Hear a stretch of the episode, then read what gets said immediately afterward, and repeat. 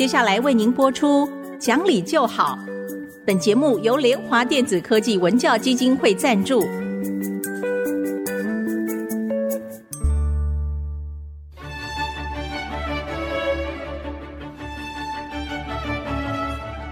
在日常生活当中，人们的不理性行为经常是隐藏在看似理性的包装和掩盖之下，很难被察觉。凡事讲理，所有事情就会简单得多。讲理的必要条件就是丰富的常识。请听红兰教授主持的《讲理就好》。这里是 IC 之音竹科广播电台 FM 九七点五，各位听众朋友您好，您现在所收听的节目是《讲理就好》，我是红兰。听众朋友好，我是田丽云。老师新年快乐！是田老师新年快乐！我们也祝福所有的朋友们一切啊都平安如意，健康最重要。是的，是的。听我们今天首播的朋友是大年初三，是的。在传统中啊，从腊月腊八开始，一直到正月十五，都有一连串不同的习俗 为了准备过年啊，以及度过欢乐的新年。所以这个老话题了，老师还记不记得过年的时候您？记忆最深刻的、最期待或最喜欢、最快乐的是什么事吗？一个就是蒸年糕，因为有的吃嘛哈。然后我附近是贴门帘，春联贴春联哦，那个大家就是要帮忙，又要拿要煮浆糊啊。以前浆糊是用煮的耶，哦，煮浆糊。哎呀，煮浆糊。然后我母亲是蒸年糕，每个人都要去打扫房子，好要扫扫干净了哦。那个好像。过年有三天，我妈就不要下厨房，我们不要做任何家事嘛。哦，嗯，反正早期很贫穷的时候，过年是非常非常非常期待一件事情。对，还包括。就是那一天，我不要穿我姐姐的旧衣服。其实因为以前啊，嗯、我们的物质生活的确是差很多，嗯、因此呢，在过年的时候可以买新衣服，嗯、可以吃更多平常吃不到的东西。是的，那种拥有的快乐啊，是简直可以说是一种压不住的兴奋。对对。那现在因为太容易得到呃任何东西，所以乐趣也就减少了，减少很多呢。没有那种期待哈。嗯、像现在糖果，你给我糖果，我现在都还不能吃。吃。可是以前的时候。那真的是客厅要放一盘的糖果，然后那糖果一定要堆得跟山一样，对不对？对。可是因为每家里小孩子很多哈，你端出去很快就平下去了，然后要到里面去添，要把它变成跟山一样，就是要很满满呀，对，富足，对。但是那个快乐是丝毫不减的啊。对。您刚讲到这个蒸年糕，我就想到，真的以前妈妈们都是自己来蒸年糕，还有发糕。可那时候我们就很紧张，因为。你要是发糕蒸的不够漂亮，年糕蒸的不够漂亮，没错，我们会挨打耶。妈妈是很生气的，因为它代表一年的好运。如果蒸坏了，他们就觉得都是你们这些小孩子捣蛋。我们眷村都这样。这样子啊，我知道说蒸年糕不准去开那个蒸笼啊。不知道开了以后是会怎样？热气会跑，跑掉，可能蒸的那个就是不准去开。可是你就在那边等了半天，说为什么还不好呢？然后发糕是那个很重要的事情，就是因为发糕是一定要拜的时候一定要有发糕，它好像是像一朵花一样，对，这那个开口笑那个样子，对对对，呃那样子的。所以发糕没有蒸好，表示这一年能发的那个运气好像不够，所以。男生，尤其男孩子们是一定挨揍的。嗯、真的，我就忘掉了。好像以前我们发糕是蒸发糕的时候，大家都很紧张。后来就是去买呀。你买的话，绝对是发的嘛，对不对？对，都有买的了。我想啊，老师在过年的时候，大家都会谈很多的习俗，像我们都知道什么，呃，用台语讲啊，初一炸，初二炸，初三困嘎巴，就是初一、初二都很早起床啊，拜年呐、玩呐，初三要好好睡。我想已经很多朋友在谈这个话题，我们今天呢，就来用不一样的方式跟大家传达一下，比我们更早老古人唐代、宋代、清清代他们在过年的时候那种心情，您觉得好不好？好啊，好啊。我们特别挑了几首诗啊，老师，那我先介绍这一首，这是唐代一个叫做史清的文人啊，他写的《应召复得除夜》。我为什么挑这首诗呢？因为它寓意好清楚而简单。他是这样写的啊：今岁今宵尽，明年明日催。嗯哼，气色空中改。容颜暗里回，你看，很好，把一年的更换，对，这么简单就描述出来，对对对。哎，古人真的有一套哎，我觉得我们都觉得诗词很拗口哈，但是这首诗真的很好，就简简单单就把我们过年这样时间的更换就写出来了，包括季节从严冬到春天啊，好像在一刹那之间。史清这个人呢很特别，他非常非常的聪明，据说他自己曾经说过。曹植不是七步成诗吗？是，他说我呀，我五步就行。哎呦，所以我当时没有看，我当时没有看这个人后来下场惨不惨？因为太自负的人，通常皇帝会不喜欢。对，是真的呀。对，不过我们这样看他的这首诗，他真的是一个充满才情的人啊。对对，呃，我。之前因为我很喜欢诗词，所以在做节目的时候，早些年哦，我看了很多除夕的啊、过年的各种各样的诗词啊，我手边就留了一些。那我另外还整理了几首啊，我觉得有一首大家一定都很熟悉。嗯哼，老师，你看这首是“爆竹声中啊，一岁除”。东风送暖入屠苏，千门万户曈曈日，总把新桃换旧符。对对对，老师，你有没有注意过，为什么这首诗啊，王安石的诗，他在所有过年诗里面特别的为大家所重视，而且常常写在春联上？其实我不知道耶，因为过去对王安石的印象并不是很好，因因为他跟苏东坡嘛，哈，对，那个我们比较站在苏东坡这一边。他变法也很积极，只是没有成功。傲相公嘛，他这个对 脾气很那个的，对，很拗。这个是真的非常的好，没有错。这个我们小时候也都有去念过的。因为他这里面哈就讲到爆竹哈，你知道现在已经不准放鞭炮了，对不对？以前的时候真的爆竹，然后可是有喜事的时候，我们就很希望听到爆竹声，好热闹喜庆。哎，你知不知道现在是用录音带？是啊，是录一个录音带以后啊，是因为爆竹那个鞭炮一方面是怕会炸到人，还有这声音嘛哈。但是你录音带的话就是可以大可小，还好嘛？过年的就是除夕的晚上十二点之后，起码我母亲我们住的眷村那。哈，我们会回去跟他过年。那十二点钟真的是此起彼落的鞭炮声哦，没错，一直到半夜。哦，大概也只有各地的眷村还比较有这样的热闹气氛吧。眷村因为还是大家庭嘛，嗯嗯，我觉得这跟大家庭有关系。我们家没有放鞭炮，是因为我们家都是女生，比较又怕这种声音。但是你刚刚说那个桃符，那是真的，家家户户你必须要换春联嘛，是是是，而且春联。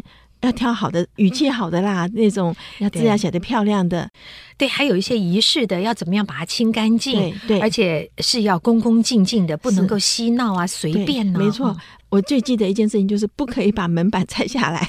是那个是个不好的，因为我们那时候想，你去洗这个多辛苦，你就把拆下来，不是来水冲冲。爸说不可以，绝对不可以拆门板，不行不行。对对对，就很多的习俗啦。嗯这里面其实还有一些小小的长明文化啊。有一次我母亲就提醒我，我一个好朋友，嗯。他的父亲过世了啊，妈妈就说你可以去送他一些年糕啊、发糕啊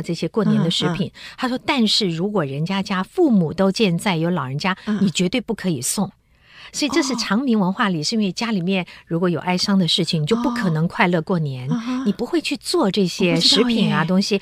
对，所以我常说要听老人家讲他们生活的点滴，会学到好多的常识。是，我知道说家里如果有丧事的话，根本就不可以去人家家，嗯，就不要把过年了，对，带到人家家不好，对，不去的。但是我母亲这个提醒我一直牢牢记住，如果人家家里面。都很热闹啊，呃，父母亲啊，什么都很好。我们可以去送别的礼物，水果呀，吃的食品，就是不可以送年糕、发糕之类。这我就牢牢记住了。讲起来也是对了哈。对对对，王安石这首诗啊，真的又讲鞭炮，还讲屠苏酒，对对喝酒啊，然后这个新桃换旧符。现在应该没有人知道什么叫屠苏酒了吧？还是如果喜欢读书的朋友还是知道啦。哦、对，这是一个很典雅的事情啊，而且也是很喜庆的事情。嗯、如果听众朋友好奇的话，你就 Google 一下，它会有很清楚的说明。这是王安石写的元日诗啊。你知道一般老人比较怕过年，过一年又多长一岁嘛？哦，对不对？嗯、有没有什么鼓励老人家的那个？有哎、欸，老师真的有哎、欸，我找一下啊。呃。这是一位那个清代的文人，叫赵翼。他在八十五岁的时候啊，写下了一首诗，真是给人很大的鼓舞。不只是老人家啊，他这样写的：他说，“烛影摇红砚上明”，就是那个红烛啊，还在烧着，那个光还在亮着，砚上明，火焰还亮着。“寒生知己已穷阴”，天这么冷，外面积着雪啊，那他也暗示着说，我们自己的年岁也累积的很大了。可是呢，他说：“老夫冒冷披衣起，要听雄鸡第一声。” 哎呀，我第一次读到这个诗的时候，我觉得这老人家真厉害，多有精神 呐！老夫冒冷披衣起，你外面有雪，我照样一样早早起床，因为我要听雄鸡的第一声叫声。它非常简单。对，老人家最怕就是没有什么求生的意志。我刚为什么会问您啊？就是因为。过年对年轻人是很盼望，对我们来讲就是比较有一点那种，嗯，觉得年纪好像又长一岁，又长一岁。老师，您别这么想，因为您平常太忙碌了。您其实您做的事情跟您的经历和您的年纪是不太一样。一样。不过这首很好，这首诗真的非常好。我觉得这句话也有点像您平常的日子哦。冒冷披衣起，要听雄鸡第一声。你每天早上都五点钟就起床，起来写东西。对对对，我觉得这是我们大家向红兰老师学习的。啊，好，我手上还有好几首诗，很有意思。我，我们先休息一会儿，马上回来。嗯，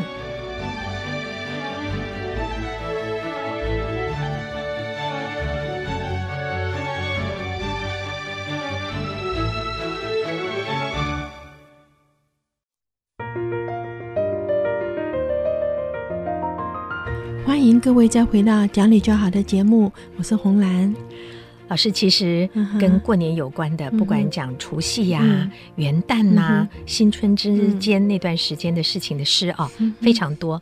我就想到您常会提到文征明啊，提到有几位特别您喜欢的文学家，嗯，我就找了找，我也有看到文征明写的诗，苏轼写的诗啊。我先读一首文征明的《除夕》，好不好？好。他说啊。人家除夕正忙时，嗯、我自挑灯拣旧诗，他的旧作品。嗯，莫笑书生太迂腐，嗯、一年公事是文辞。我很喜欢文征明哈，当然就是主要的原因是小时候看那个《唐著文州四杰传》嘛，哦、嗯，里面就讲到文征明。后来我才知道说，他第一次去复考的时候，是因为他字不好看，考卷被主考官丢出来。后来去练字，所以文征明的字其实很有名的，嗯嗯，所以是这个《唐朱文州四杰传》里面，但他是个最好的啦。其实他在这首诗里面，我们就可以看得出诗人的。不同的个性，还有他们处在不同的环境里啊，所以做出来的作品那个氛围就不一样。是是，文征明这首很明显的就是他对他自己读书这件事情看得最重，而且他也很相信自己啊，所以他说：“人家除夕正忙时，我自挑灯拣旧诗，我就看我的作品就行。”对，因为在《唐宋文州》里面也的确是我们看起来就是中规中矩的啦。那我不想还有写这这首诗，真的写得很好，嗯，很有意思。对，那说到说不同的人会在不同的环境、不同的心情，作品会不一样。我来读一首。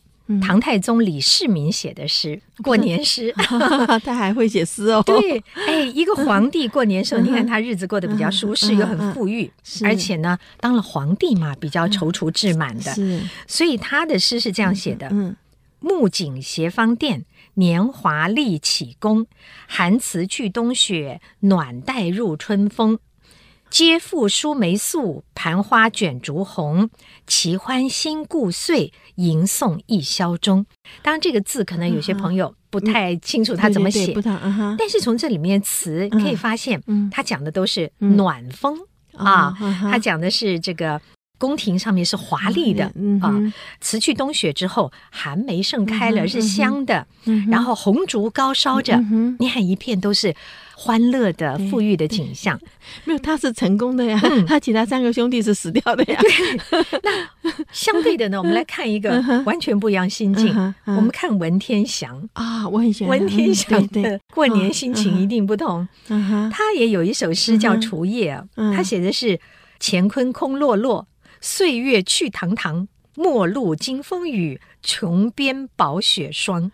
啊，不一样！哎，从这个文字一听，就是他处在一个风雨飘摇的时刻。其实他是没有心境过年的。那那时候他可能不只是想着老百姓日子过得不够好，边疆戍守的官兵很辛苦，然后他自己也不知道这个国家的未来怎么样。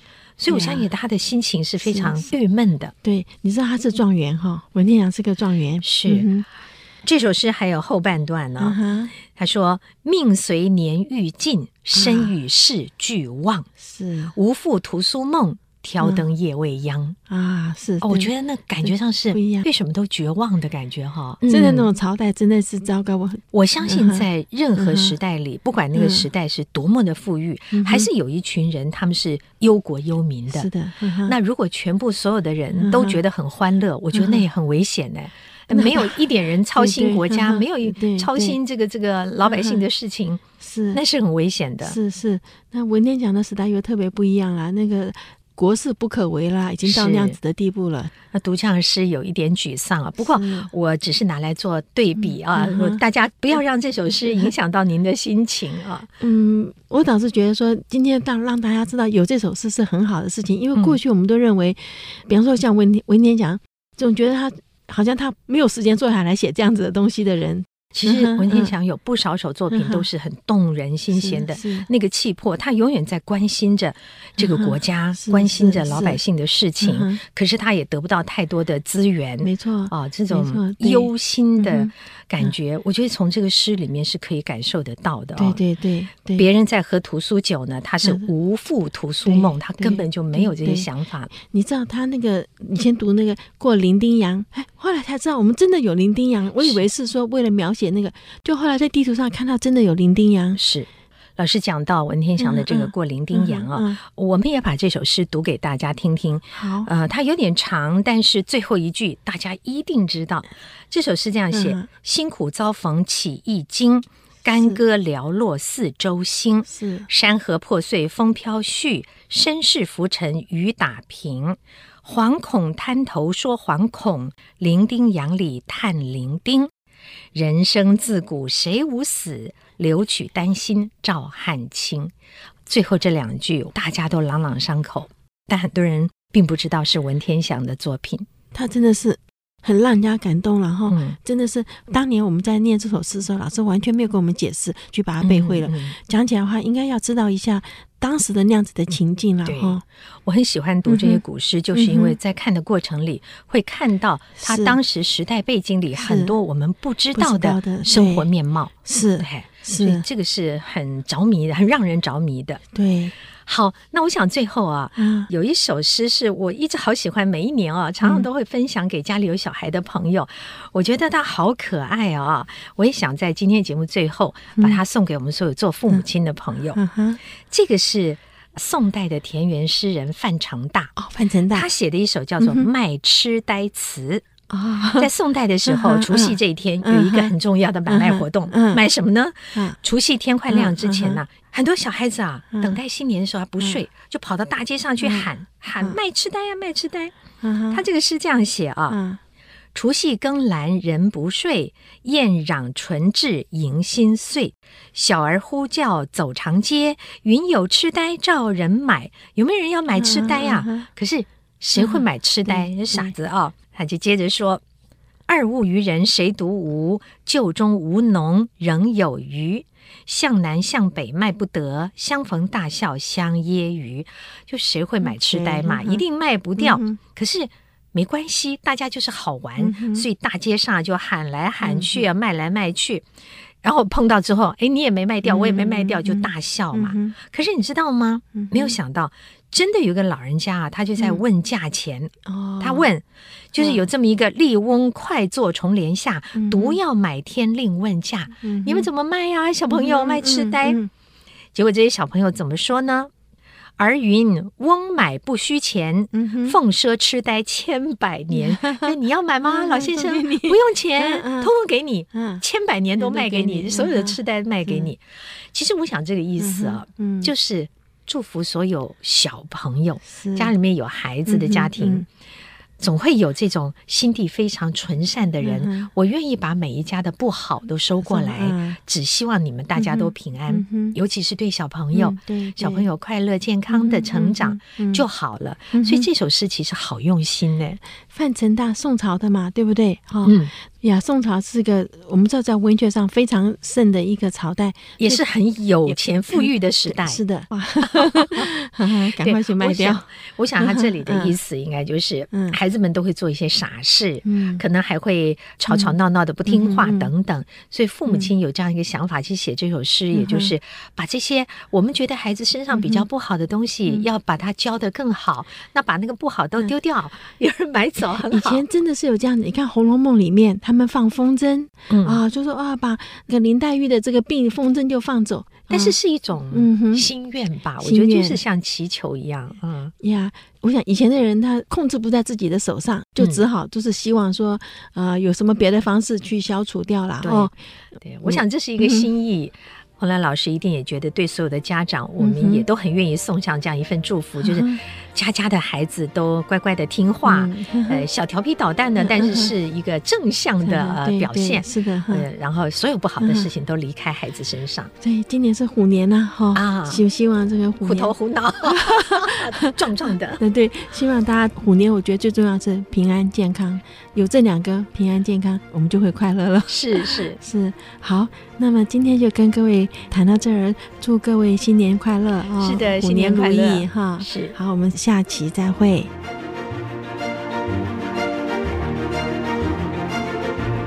本节目由联华电子科技文教基金会赞助播出，用欣赏的眼光鼓舞下一代。联华电子科技文教基金会邀您一同关心台湾教育，开启孩子无穷的潜力。